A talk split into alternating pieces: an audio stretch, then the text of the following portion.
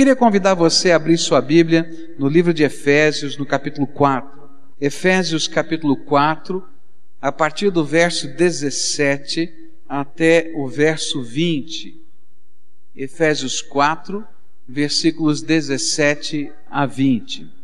A palavra do Senhor nos diz assim: Portanto, digo isto, e testifico no Senhor, para que não mais andeis como andam os gentios, na vaidade da sua mente, entenebrecidos no entendimento, separados da vida de Deus pela ignorância que há neles, pela dureza do seu coração, os quais, tendo se tornado insensíveis, entregaram-se à lascívia para cometerem com avidez toda sorte de impureza, mas vós não aprendestes assim a Cristo. Oremos ao Senhor. Pai querido, ajuda-nos a compreender a tua palavra e nesta hora permita, Senhor, que o teu Espírito Santo se manifeste aqui entre nós. Que não esteja o pregador a falar, que não estejam, Senhor, os irmãos, as pessoas a ouvirem, mas que nesse ambiente o Senhor esteja se manifestando e que possamos perceber a presença do Senhor, entender a manifestação do Senhor e que o nosso coração esteja maleável àquilo que o Senhor quer fazer entre nós. Escuta, Deus, a nossa oração. É aquilo que pedimos e oramos no nome de Jesus. Amém. Nós começamos a estudar esse trecho no livro de Efésios, na verdade, a segunda metade da carta aos Efésios, que é um manual de teologia prática. Está falando como é que a fé cristã afeta a nossa vida. A partir do verso 17 do capítulo 4 até o final dessa epístola, a gente vai encontrar Paulo dizendo isso. Como é que é a sua fé? Como é que a sua crença em Jesus, como é que o seu caminhar com Cristo afeta? Afeta o seu trabalho, os seus relacionamentos familiares, a sua maneira de pensar, de agir, de sentir. Esse é o tema de toda essa parte final da carta aos Efésios. E nós começamos a estudar esse texto, exatamente nos versículos 17 a 20, dizendo que afeta de tal maneira que nós não desejamos mais e nós não podemos mais imitar o estilo de vida daqueles que não têm a Jesus. E a conclusão que Paulo chega é que se você tem uma experiência profunda com Cristo, se Cristo é o Senhor e Salvador da sua vida, sua vida vai mudar. E isso a Bíblia sempre ensinou, né? Diz que aquele que está em Cristo, nova criatura é. As coisas velhas já passaram e tudo se fez novo. Mas o que significa essa transformação dentro do nosso coração? A palavra de Deus vai nos ensinar que antes dessa experiência com Jesus, a nossa vida ela era conduzida por uma mentalidade, por um jeito de pensar que a Bíblia chama aqui na nossa versão como uma mente de vaidade, vaidade da sua mente, a futilidade sem propósito, sem sentido, sem utilidade. E o que acontece é que quando a nossa perspectiva de vida, ela está limitada só ao tempo e ao espaço em que eu estou vivendo, eu perco propósitos maiores, eu perco a percepção de utilidade no reino, eu perco o sentido de eternidade. E nós vimos à luz da palavra de Deus, que as pessoas que vivem a sua vida aqui na terra, mas não têm uma experiência profunda com Jesus, vão perdendo o sentido de vida e de existência. Porque é tão passageiro tudo, tudo passa tão rápido, os sonhos passam rápido, as realizações passam rápido, rápidas demais, e a gente perde a perspectiva de eternidade e vem um grande vazio dentro do nosso coração. Mas eu queria continuar o estudo e entender que quando nós temos essa experiência com o Senhor e nós não imitamos o estilo de vida que está ao nosso redor, isso implica numa mudança no entendimento das realidades espirituais. Quando Jesus entra na nossa vida e no nosso coração, uma mudança se processa na maneira em que eu percebo as realidades da minha vida, das coisas que estão à minha volta e, inclusive, de como as realidades espirituais estão se envolvendo nesse processo da vida. Às vezes nós temos a tentação de imaginar que a vida é meramente humana, é, material, é, de coisas que podemos controlar ou decidir. Então a minha vida é ter um esquema de trabalho, é ter um projeto, é ter um alvo, é ter um planejamento. A minha vida é administrar o dinheiro, é ganhar o dinheiro, é sustentar a casa, e é só isso. E muitas vezes estão acontecendo coisas na nossa volta, no nosso dia a dia, que têm interface com o mundo espiritual e nós nem percebemos essas coisas. E nós não entendemos essas coisas. O apóstolo Paulo diz que Muitas pessoas nesta terra não percebem estas coisas. E ele diz isso a partir do verso 18. Ele diz assim: entenebrecidos no entendimento, separados da vida de Deus pela ignorância que há neles e pela dureza do seu coração. A palavra de Deus vai nos dizer que muitas pessoas têm o seu entendimento das coisas espirituais escurecido entenebrecido, vendado, de tal maneira que eles não conseguem discernir as coisas que são do Espírito de Deus.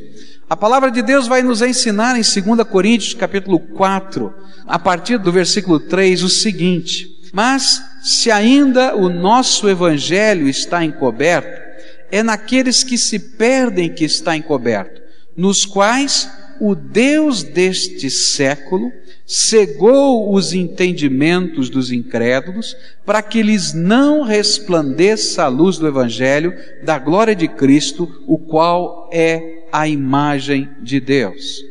O que a palavra de Deus está dizendo é que existe um bloqueio, um bloqueio espiritual, alguma coisa que nos impede de enxergar determinadas verdades alguma coisa que nos impede de ouvir a voz de Deus, alguma coisa que está nos impedindo de aplicar a vontade de Deus na nossa vida.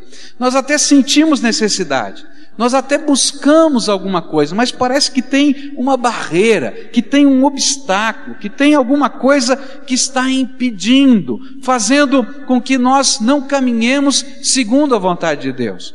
Às vezes, estas coisas são tremendamente perceptíveis. Por exemplo, eu tive um professor lá na, na faculdade que contou uma experiência muito estranha de uma moça que começou a estudar a Bíblia. E toda vez que ela começava a ler a Bíblia, as palavras da Bíblia que tinham a ver com a pessoa do Senhor Jesus, ela pulava. E ele pedia para a moça que estava estudando a Bíblia, dizia assim: Mas você pulou, volta lá e lê. E ela começava a ler de novo e ela pulava essas palavras. E ela dizia: Não, mas não está escrito aqui nada, é o que eu li que está escrito. E aí ele teve discernimento que aquilo era uma manifestação diabólica. E ele começou então a repreender os demônios. E aquela mulher estava possessa por Satanás. Aqueles demônios se manifestaram naquela vida, ela foi liberta e ela conseguiu ler. Então, algumas vezes a gente pode perceber esse bloqueio claramente. A gente vê, é, é tão perceptível, mas há outras vezes que esse bloqueio é tão sutil, está acontecendo na nossa vida e a gente não está percebendo. Como é que o inimigo, o príncipe desse mundo, né, o Deus desse século, tem entenebrecido o nosso entendimento? Como é que ele coloca vendas nos nossos olhos? De que maneira ele está fazendo isso na maioria das pessoas e de que maneira ele está fazendo, quem sabe, com você? A primeira coisa que eu vou aprender na palavra de Deus que me ajuda a entender qual é esse processo de cegueira, como o inimigo trabalha essa cegueira, é que a Bíblia nos diz que existem três grandes armas que o inimigo usa para promover cegueira. A primeira arma a Bíblia chama de mundo. A segunda arma a Bíblia chama de carne. E a terceira arma a Bíblia chama de diabo. Primeira arma, o mundo. Como é que funciona essa cegueira que o mundo promove nas nossas vidas? Quando a gente fala em mundo, a gente não está falando numa visão geográfica da Terra, olhar lá o globo terrestre e dizer isso aqui é o mundo. Não. A Bíblia, quando fala em mundo, ela fala sobre a maneira de pensar, a maneira de agir, a filosofia que cerca a nossa vida. E nós estamos colocados, estamos vivendo dentro do nosso século no Brasil, e existe um jeitão de pensar do brasileiro, existe uma maneira de se manifestar a nossa cultura, e isso a Bíblia chama de mundo. Quer ver? Eu estava conversando com uma professora no Rio de Janeiro, estava pregando lá no Rio de Janeiro, e essa professora disse assim: Olha, que coisa estranha que aqui está acontecendo nos nossos dias. Eu tenho duas alunas que são de pré-escola e as duas alunas é, chegaram para mim e disseram que eram namoradas. Disseram, mas você é namorada dela? É, sou namorada. Que nem fulana de tal da televisão. Nós duas somos namoradas. Ela não tinha nada de sexualidade, eram bem pequeninas, né? mas na verdade o que tinha era uma imitação de um conceito que estava sendo propagado.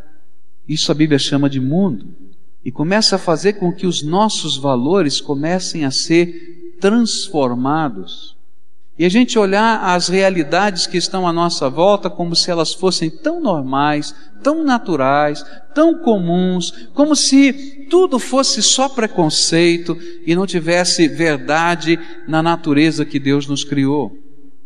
A Bíblia diz que o jeitão de viver que está à nossa volta se torna uma venda espiritual para que eu não escute a palavra de Deus e eu não viva a vontade de Deus. Quando a gente olha para os contextos da nossa sociedade, a gente vai descobrir estas pressões acontecendo em várias áreas diferentes da nossa vida. A gente vai percebendo como o nosso entendimento vai ficando obscurecido e nós não nos tornamos sensíveis àquilo que Deus quer fazer. Um exemplo na palavra de Deus disso foi quando Jesus começou a anunciar que ele iria morrer e ressuscitar ao terceiro dia. Jesus estava pregando, as multidões estavam perto dele, e Jesus começou a falar que era necessário que para que houvesse salvação, que ele morresse na cruz e que ao terceiro dia ele ressuscitasse. E como essa mensagem não era uma mensagem de vitória, não era uma mensagem de riqueza, não era uma mensagem de multiplicação dos pães e dos peixes, todo mundo agora não vai passar fome, mas era uma mensagem de fé, de compromisso, de estar ligado ao Senhor e entender que salvação é algo que tem um tremendo custo, as multidões começaram a se afastar. E a Bíblia diz que o apóstolo Pedro, cheio de boa intenção, se aproximou de Jesus e disse: Jesus, muda de sermão. Se continuar pregando esse sermão, a igreja aqui, ó, vai à falência. O povo está indo embora. Muda a mensagem. Pode mudar a mensagem. E aí Jesus olhou bem para Pedro e disse o seguinte: Arreda-te de mim, Satanás. Ou, oh, porque você não está pensando como Deus pensa, mas como os homens pensam. Toda vez que eu copio o estilo de vida, que eu copio os valores, que eu copio aquilo que se torna o lugar comum, a filosofia corrente do meu tempo. Eu permito que o mundo entre dentro do meu coração. E eu deixo de perceber a presença de Deus e a voz de Deus na minha vida. É como se uma venda se colocasse nos nossos olhos. A nossa vida se torna uma vida tão corriqueira, tão ligada à materialidade, ao dia a dia, que a gente deixa de crer no poder de Deus. A gente deixa de crer na misericórdia de Deus. A gente deixa de crer nos milagres de Deus. A gente deixa de enxergar o sobrenatural de Deus, porque uma venda foi colocada diante de nós. Quando a gente vai olhando para essa para esse estilo de vida, a gente vai percebendo uma coisa triste, é que essa é uma venda que algumas vezes nós não percebemos que estamos colocando diante de nós, diante dos nossos olhos. A gente vai entrando e não vai percebendo. A gente não enxerga os perigos que estamos correndo, e nós não percebemos as desgraças que estamos construindo. E, segundo a palavra de Deus, nós vamos nos tornando mundanos no pensar. E, por conseguinte, nos tornamos também mundanos no agir. E por isso deixamos de implementar os valores do reino nesta terra. E deixamos de reproduzir na nossa vida a vontade de Deus. E deixamos de vivenciar a bênção do Senhor no nosso lar. E deixamos de ser o instrumento de Deus na educação dos nossos filhos. E deixamos de ser servos de Deus quando namoramos. Por exemplo, na palavra de Deus, o namoro tem um propósito. Na palavra de Deus, namorar significa conhecer alguém e se preparar para o casamento. Mas no conceito de hoje da terra, da filosofia corrente, namorar não significa isso. Namorar significa a gente desfrutar de algum prazer na companhia de alguém e só isso. Se esse prazer foi bom, ótimo. Se for ruim, muda. Não é isso? O que acontece é que a gente vai achando que namorar é isso e deixa de seguir os valores do reino e passa a viver um valor que vai produzir desgraça, tristeza na nossa vida. Porque além de se machucar, porque a gente empresta afetividade, além de se endurecer, porque a gente perde o romantismo, a gente vai se consumir pela vida. E um dos grandes problemas da sociedade moderna chama-se gravidez adolescente, porque isso está acontecendo com 9, com 10, com 12 anos de idade. Mas isso não está acontecendo só com criança e adolescente, está acontecendo com adultos porque a gente tem uma venda nos olhos para não perceber qual é o projeto de Deus e qual é a vontade de Deus para a nossa vida. E a gente vai entrando no jeitão de viver da maioria das pessoas. O mundo vai nos cegando e vai nos fazendo enxergar coisas que a palavra de Deus nos diz que não tem sentido para nós, como se fossem normais. Há muitas pessoas que dizem ter um compromisso sério com o Senhor Jesus, mas que estão vivendo um estilo de vida que não tem nada a ver com Cristo. Estão frequentando lugares que talvez tivessem vergonha de conduzir Jesus lá dentro daqueles lugares pela mão. Você poderia segurar Jesus pela mão e dizer: Vem comigo, Jesus, vamos para esse lugar juntos. E alguns não poderiam dizer isso. Mas se a gente começa a falar e dizer, não, você é reacionário, você é retrógrado, você é quadrado, você sei lá o que, qual é a palavra que você vai usar, mas na verdade é porque tem uma cegueira, tem uma venda diante dos seus olhos. Tem pessoas que estão vivendo profissionalmente, vivendo os seus negócios no seu dia a dia, e os preceitos de honestidade, de ética, de valor já se foram. E quando a gente vai falar, dizer, não, pastor, isso não funciona, todo mundo é assim, é, todo mundo pode ser assim, mas o servo de Deus não é. E se você acha que essas coisas são normais, eu quero dizer para você que o inimigo colocou uma venda nos seus olhos para não enxergar as realidades espirituais que estão por detrás dessas coisas. Corrupção é sempre na vida do outro, não na minha, não é? O corruptor é aquele outro, não sou eu. O sonegador é o outro, não sou eu. E a gente não enxerga o que Deus está querendo fazer. Esse mundo precisa ser impactado por um povo que vive diferente, porque o Senhor Jesus tirou a venda. E pecado, para eles, tem gosto de pecado, tem cheiro de pecado e tem consequência de pecado.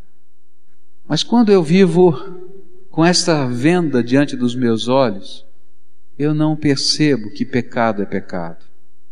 E eu vou seguindo a filosofia de vida da maioria das pessoas. É por isso que Jesus disse que existem só dois caminhos.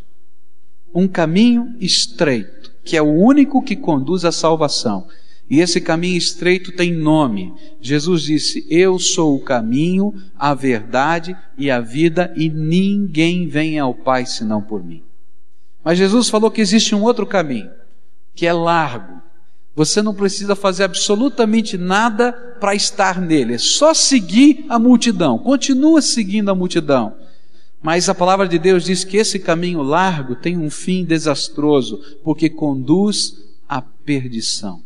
E as pessoas estão caminhando por esse caminho largo com uma venda nos olhos, sem perceber as consequências dos seus atos, das suas palavras, dos seus gestos, nem as consequências mais próximas, quanto mais as consequências eternas, porque existe uma cegueira espiritual. Existe uma maneira do inimigo cobrir os nossos olhos com uma venda e nós não enxergarmos aquilo que é a consequência natural do pecado. A Bíblia diz que o diabo veio para esse mundo para matar, roubar e destruir, e é isso que ele faz quando ele coloca a venda nos nossos olhos.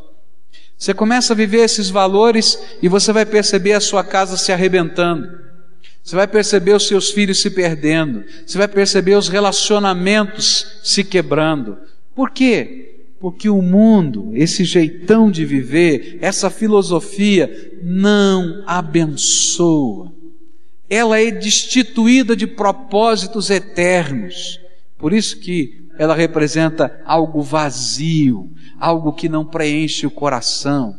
Mas ela também se torna uma cegueira e um obstáculo. E uma das coisas tristes é que alguns daqueles que temem a Deus e que um dia tiveram uma experiência séria com o Senhor Jesus, têm permitido que o inimigo volte a colocar nos seus olhos as vendas. E quando chega a hora, por exemplo, de tomar decisões de mudança, a gente sempre espera que o outro mude, não a gente. E tem uma venda nos nossos olhos. Quando chega a hora de tomar uma decisão de perdão, a gente espera que o outro tome a iniciativa e não eu, porque nós temos uma venda nos nossos olhos. Quando chega a hora de colocar em prática a voz do Espírito Santo do nosso coração, nós fazemos de conta que nós não ouvimos e nem enxergamos o que Deus tem para falar, porque temos uma venda nos nossos olhos. Eu queria desafiar você a deixar Jesus arrancar essa venda dos seus olhos.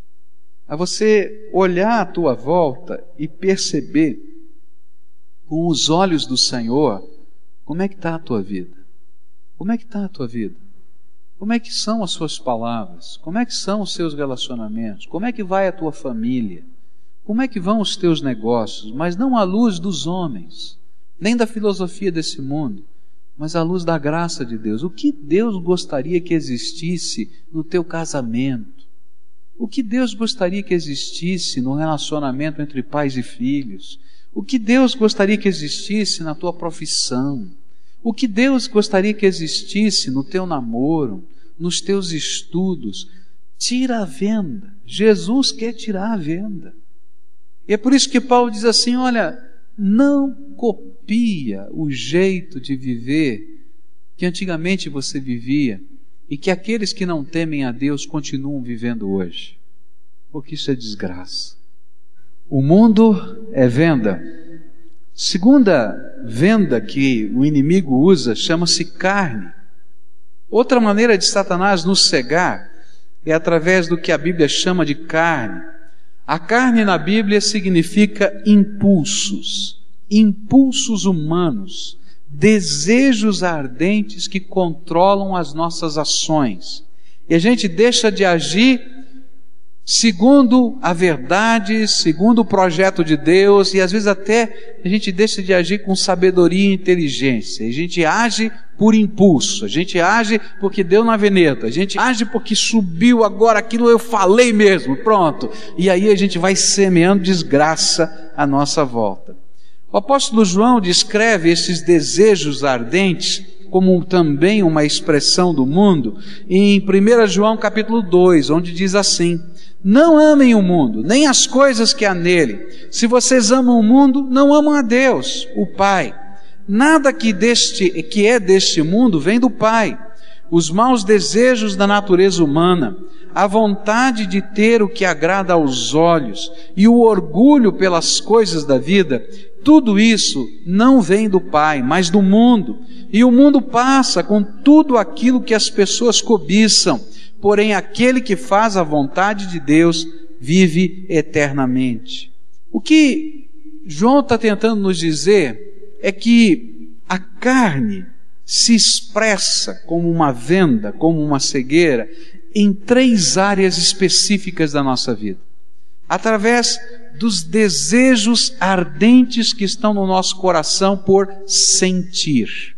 Eu quero sentir, eu quero desfrutar, eu quero experimentar, tá? E a Bíblia vai dizer que são os desejos ardentes da nossa carne. Eu quero experimentar muitas coisas, eu quero degustar todas as coisas, eu quero é, perceber todas as coisas, e aí eu vou perdendo os limites. E de repente a gente perde os limites e se torna uma cegueira diante de nós. Quantas famílias têm se arrebentado por causa do adultério? E quando a gente começa a conversar sobre adultério, a gente diz: Ah, sabe, eu não sei explicar por que, que isso aconteceu. Eu me lembro de uma vez que eu fui chamado para ir a uma casa onde uma coisa muito triste tinha acontecido. Foi uma das cenas mais horríveis que eu tive em termos de contexto de família, marido e mulher. Recebi um telefonema, era um marido. E disse: Pastor, o senhor pode vir aqui? Eu falei: Posso, fui lá. Aí cheguei lá, estava aquele homem e os seus filhos sentados na sala chorando. Do outro lado da rua tinha uma mulher com os seus filhos chorando. Porque a esposa desse homem e o marido, que era o vizinho, fugiram juntos.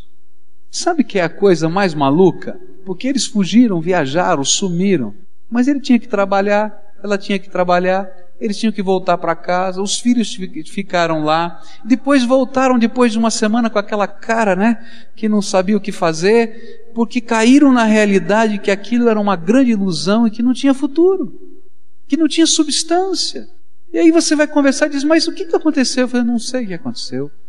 Sabe? Uma coisa doida veio aqui e eu fiz. A Bíblia chama isso carne. Uma cegueira que a gente não vê consequência, a gente não vê futuro, a gente não vê o próximo capítulo, a gente simplesmente vê o momento e a hora e diz: Vou entrar nessa. Isso é uma cegueira que nos faz não ouvir a voz de Deus no nosso coração, não entender o movimento do Espírito na nossa vida. E o que é pior é que, mesmo quando a gente enxerga e a gente tenta restaurar, as marcas são tão doloridas. Você pode imaginar?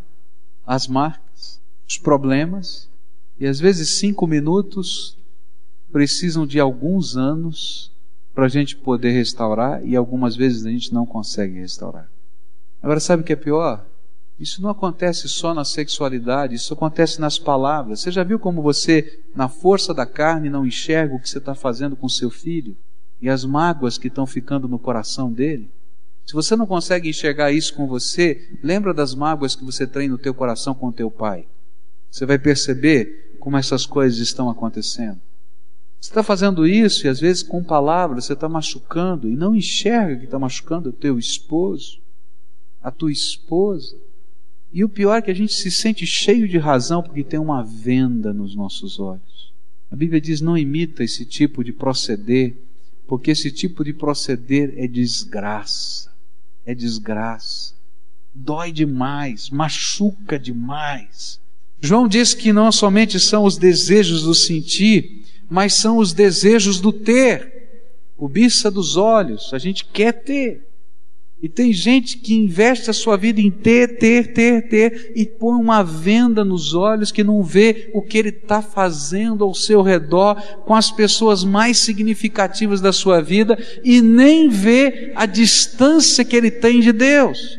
O Senhor Jesus contou uma parábola dizendo que algumas pessoas cuja semente do Evangelho caía lá naquela terra, e aquela semente brotava, elas eram sufocadas pelos espinhos.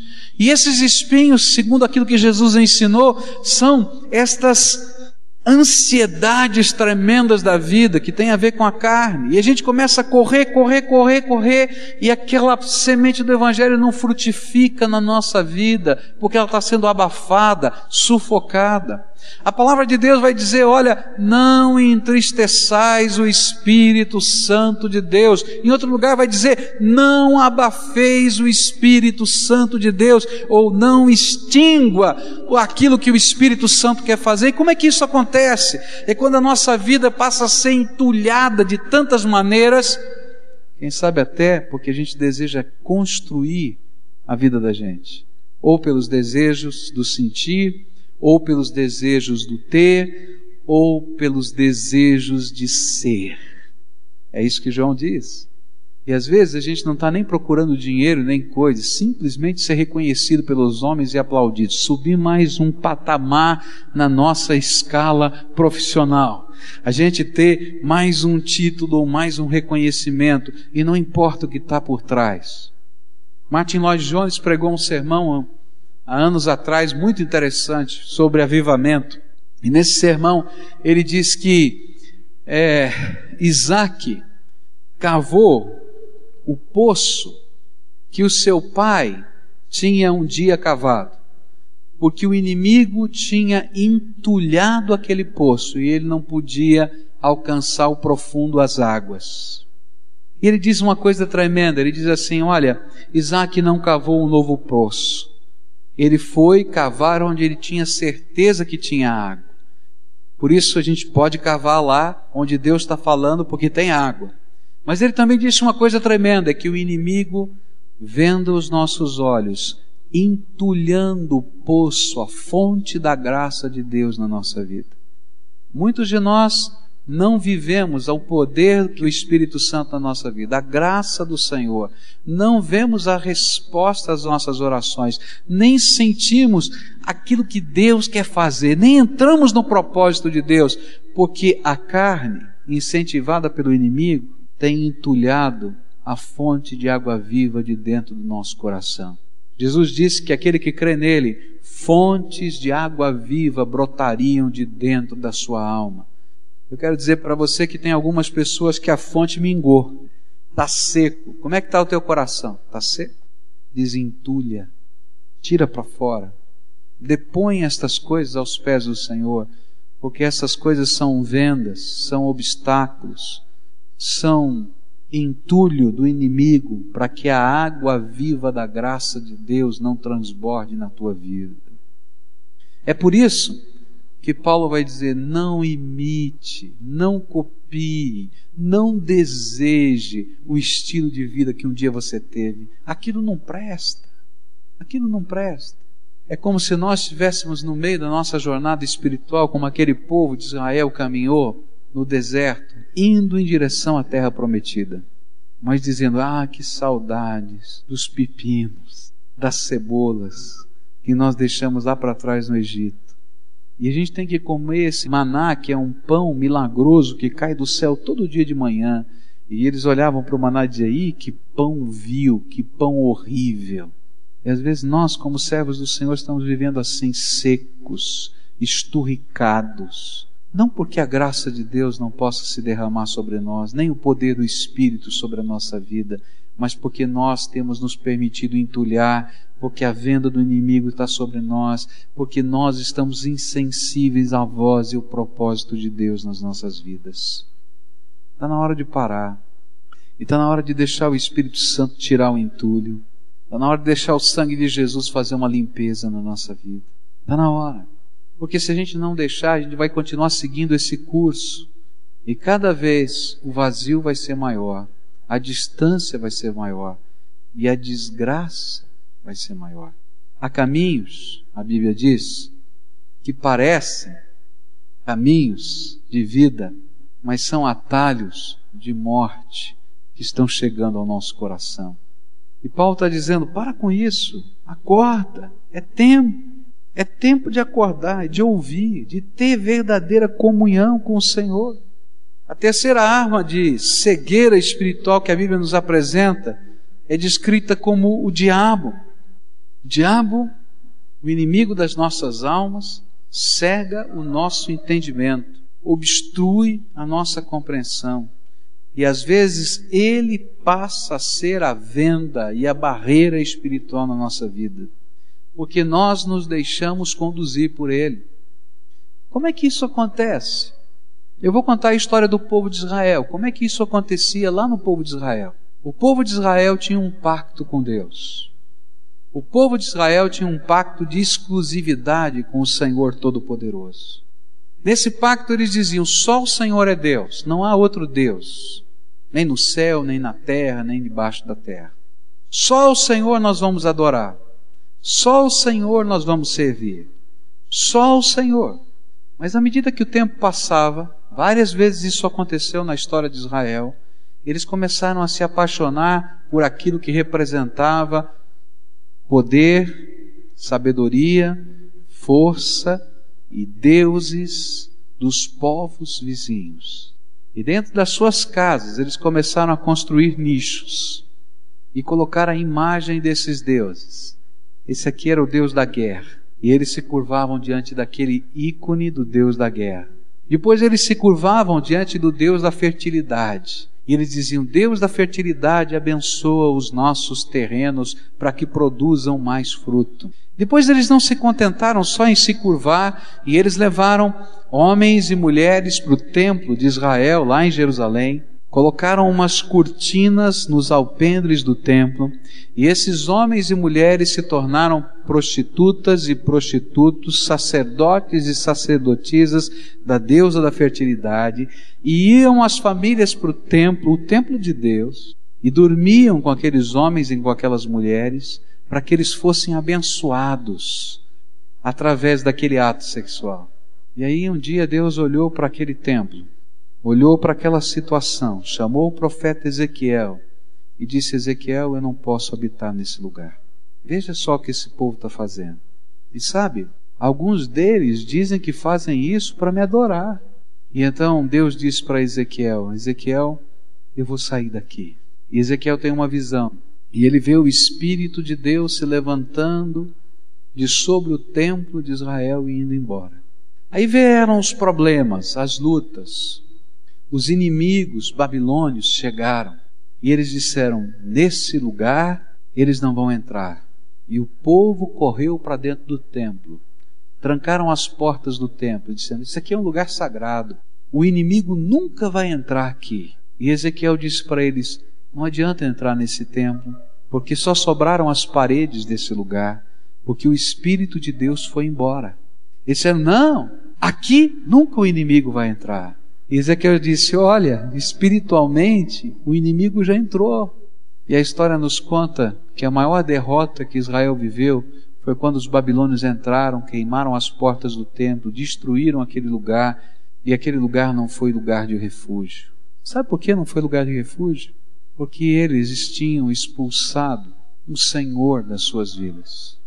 E mesmo que não colocassem esse nome, adoravam e serviam a Satanás os seus projetos, os seus propósitos, os seus alvos, ainda que tivessem no culto o nome de Deus. Gente, Satanás se coloca diante da nossa vida para destruir.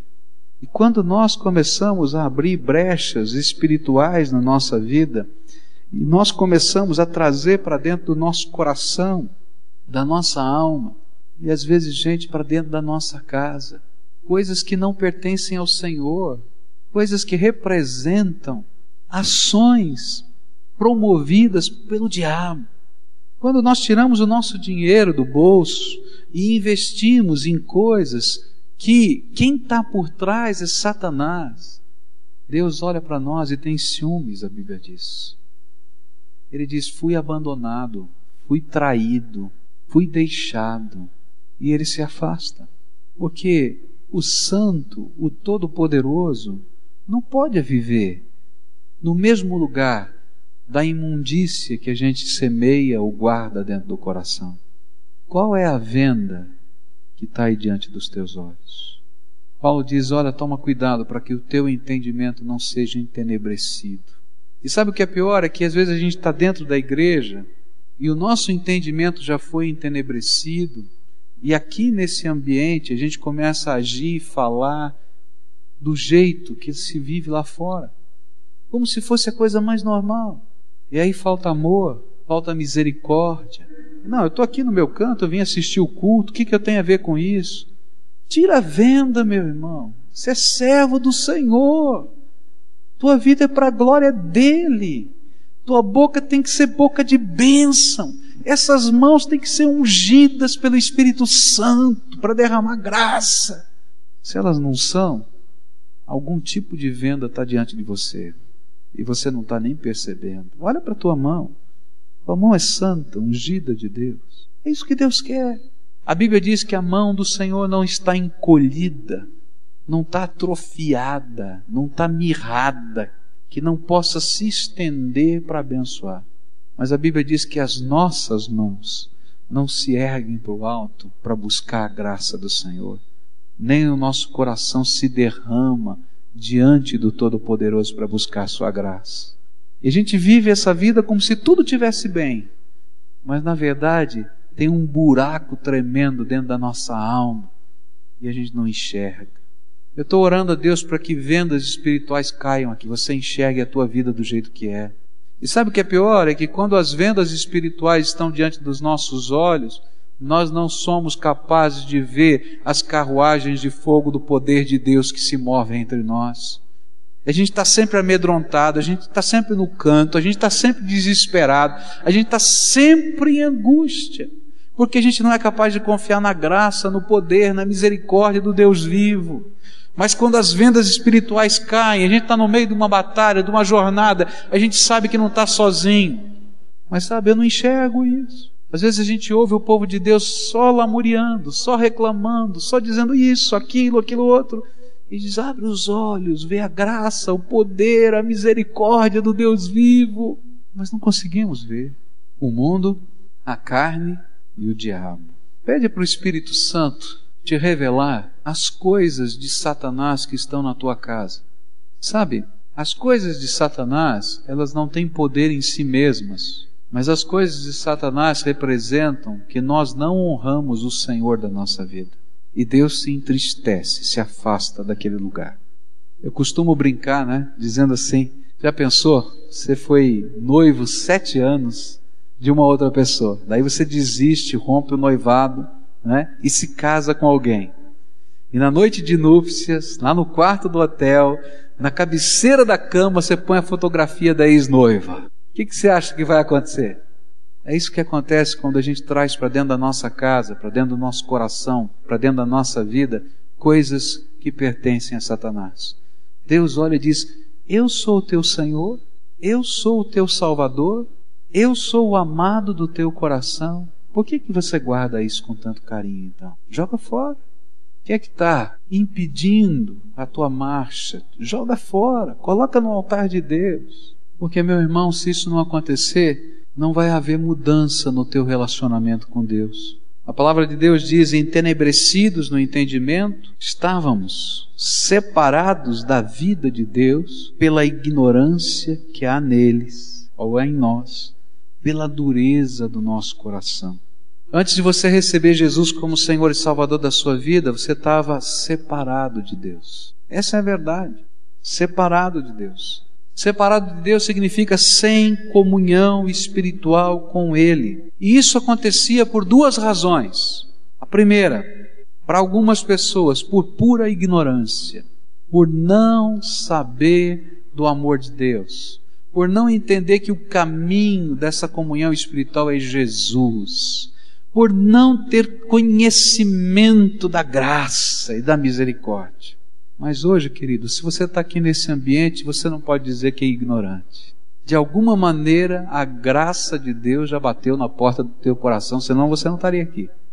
De algum jeito, o Deus, Pai, Todo-Poderoso, o seu Filho Jesus já se revelou a você para dizer: olha, você é filho amado e que eu quero trazer para perto de mim.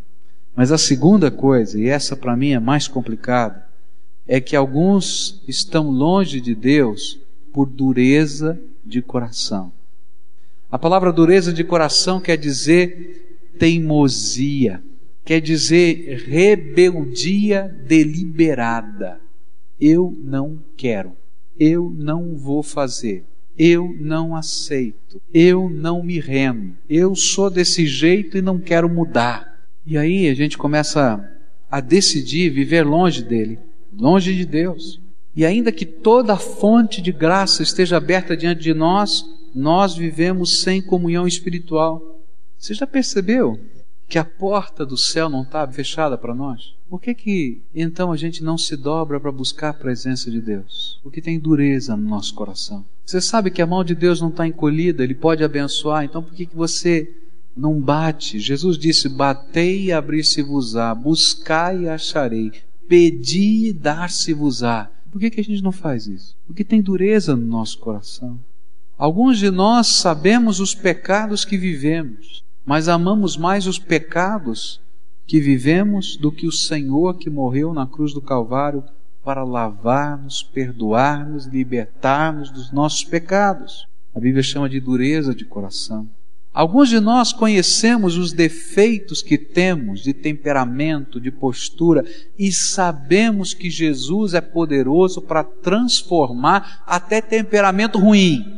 A gente tem que deixar, mas nós não queremos que Ele mexa nessas coisas na nossa vida.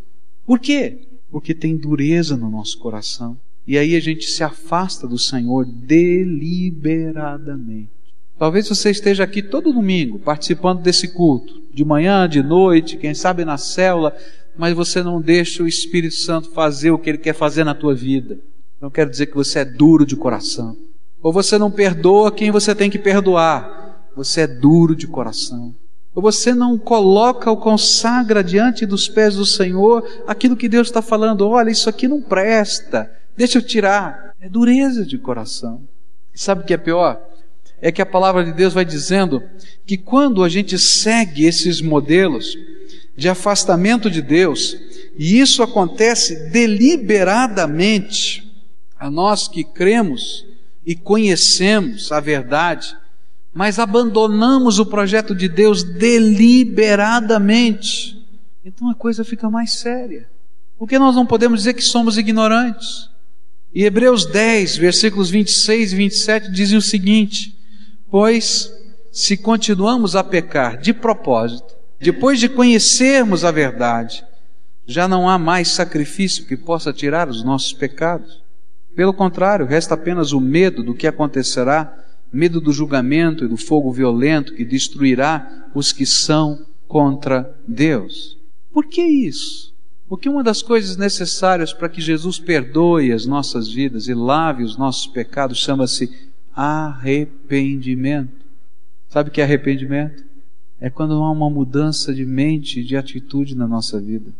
Quando o pecado passa a ter gosto de pecado e eu não quero mais esse pecado na minha vida. Eu digo, Senhor, me liberta, não quero. Isso é horrível, me faz mal. Eu não desejo mais, me liberta. E quando vem arrependimento, o sangue de Jesus, o Filho do Deus vivo, nos purifica de todo pecado. Mas sabe como é que muitos de nós, servos do Senhor, oramos e lidamos com os nossos pecados? É como se a palavra da oração e da confissão fosse apenas um toque de mágica. Jesus, sou pecador, lava-me com teu sangue, amém. Mas não quero mudança. Amanhã eu vou continuar fazendo a mesma coisa. Eu não quero que Jesus mude a minha palavra, não quero que Jesus mude o meu coração, não quero que Jesus mude os meus atos. E aí então Deus tem que promover no nosso coração arrependimento, porque senão é desgraça. E Deus às vezes tem que chacoalhar a nossa vida. A Bíblia diz que quando uma igreja não vive arrependimento, muitas coisas vão acontecer no meio do povo de Deus e com o povo de Deus para chacoalhar, para desestruturar, para dizer pecado é pecado. E a gente precisa de graça, misericórdia. Transforma Jesus no meu coração, por favor. E às vezes a gente não sabe por que, que o Senhor está permitindo algumas coisas na nossa vida.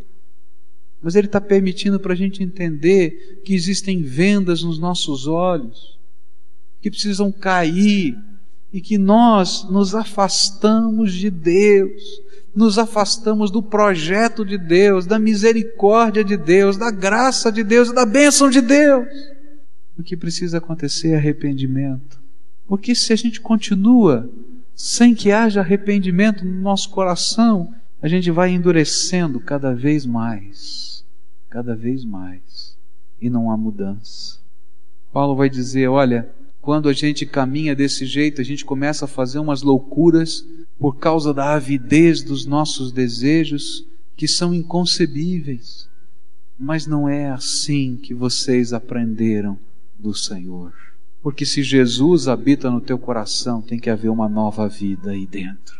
Nascer de novo em Cristo Jesus é deixar o Espírito Santo de Deus gerar em nós uma nova vida, uma nova natureza, um novo valor, um novo propósito, vendas que caem, coração que é transformado, mexido, para a gente andar debaixo da graça e do poder do Senhor. Como é que está a tua vida? Como é que está a tua vida? Que vendas tem que cair? Que coisas você tem trazido para dentro da alma, do coração, ou quem sabe para a tua prática, para a tua casa, para o teu dia a dia, que entristecem o Senhor? E o Senhor passa por elas e diz: Não entendo. Por que você gastou o teu dinheiro nisso? Por que, que isso está aqui? Isso me entristece. O Espírito do Senhor se alegra em ver aquilo que Ele tem podido fazer no teu coração ou quem sabe ele tem sido colocado num canto da tua vida e você não tem permitido que a graça de Deus se multiplique no teu coração e na tua alma. Como é que está a tua vida?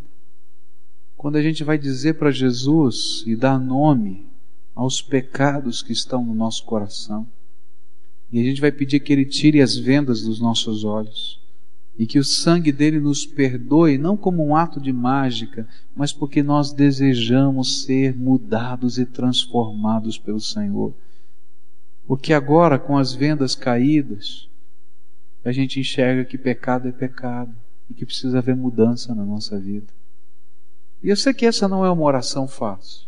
Quando a gente fala de arrependimento, a tentação é a gente ir embora, porque a gente tem que admitir que é pecador e tem que admitir diante de Deus e dos homens qual é o nosso pecado.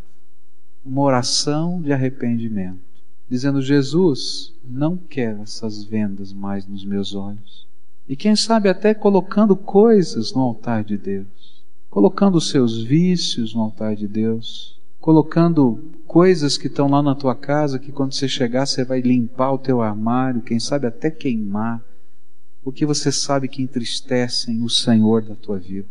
Práticas que fazem parte do teu dia a dia que você tem colocado de lado dizendo assim: não, tudo bem, não faz mal, todo mundo vive isso. Mas que o Espírito Santo hoje de Deus está dizendo para você: para com isso, você é meu servo. Coloquei o meu nome sobre você, coloquei a minha graça sobre a tua vida. Você é meu representante aqui nessa terra. Chega. Talvez perdão que tenha que ser oferecido a alguém que dói, mas que não tem jeito de a gente ser bênção nessa terra se a gente não se permitir ser usado por Deus para restaurar pessoas. Se você é essa pessoa, eu queria orar com você essa oração de arrependimento. E com isso você vai estar dizendo ao Senhor da glória, um ato de fé, e quem está aqui também, eu sou pecador Jesus, tenha misericórdia da minha vida. Dói para mim admitir que eu sou pecador, mas eu preciso da tua misericórdia e da tua graça. Quando as vendas caem, a gente vê o poder tremendo do nosso Redentor. Quando as vendas caem, a gente vê os anjos do Senhor que se acampam ao redor daqueles que o temem e os livra. Quando as vendas caem, a gente enxerga o propósito que Deus tem no seu reino para nós e nós nos sentimos ministros de Deus nessa terra. Quando as vendas caem, o Senhor habita profundamente o nosso coração e o seu espírito transborda a nossa alma. Está seco? Vamos desentulhar para que rios de água viva fluam de dentro de você, porque essa é a promessa do Senhor. Vamos orar ao Senhor. Eu queria que você começasse essa oração. O que é que o Espírito Santo ministrou para você? Fala com o Pai. Dá nomes. Diz as coisas que estão aí no coração, faz as entregas que são só tuas, que eu não posso fazer por você. Coloca no altar de Deus. E se compromete a deixar o Senhor conduzir a tua vida daqui para frente do jeito dele. Se tem uma venda específica que o inimigo tem colocado, diz Senhor, essa tem sido a minha venda, mas eu quero colocar no teu altar essa venda agora, Senhor, para que o Senhor transforme a minha vida. Senhor Jesus, aqui está o teu povo, amado e querido. Eles são filhos, Senhor, por quem o Senhor morreu Jesus querido, tu morrestes por ele. O Senhor ressuscitou ao terceiro dia por eles.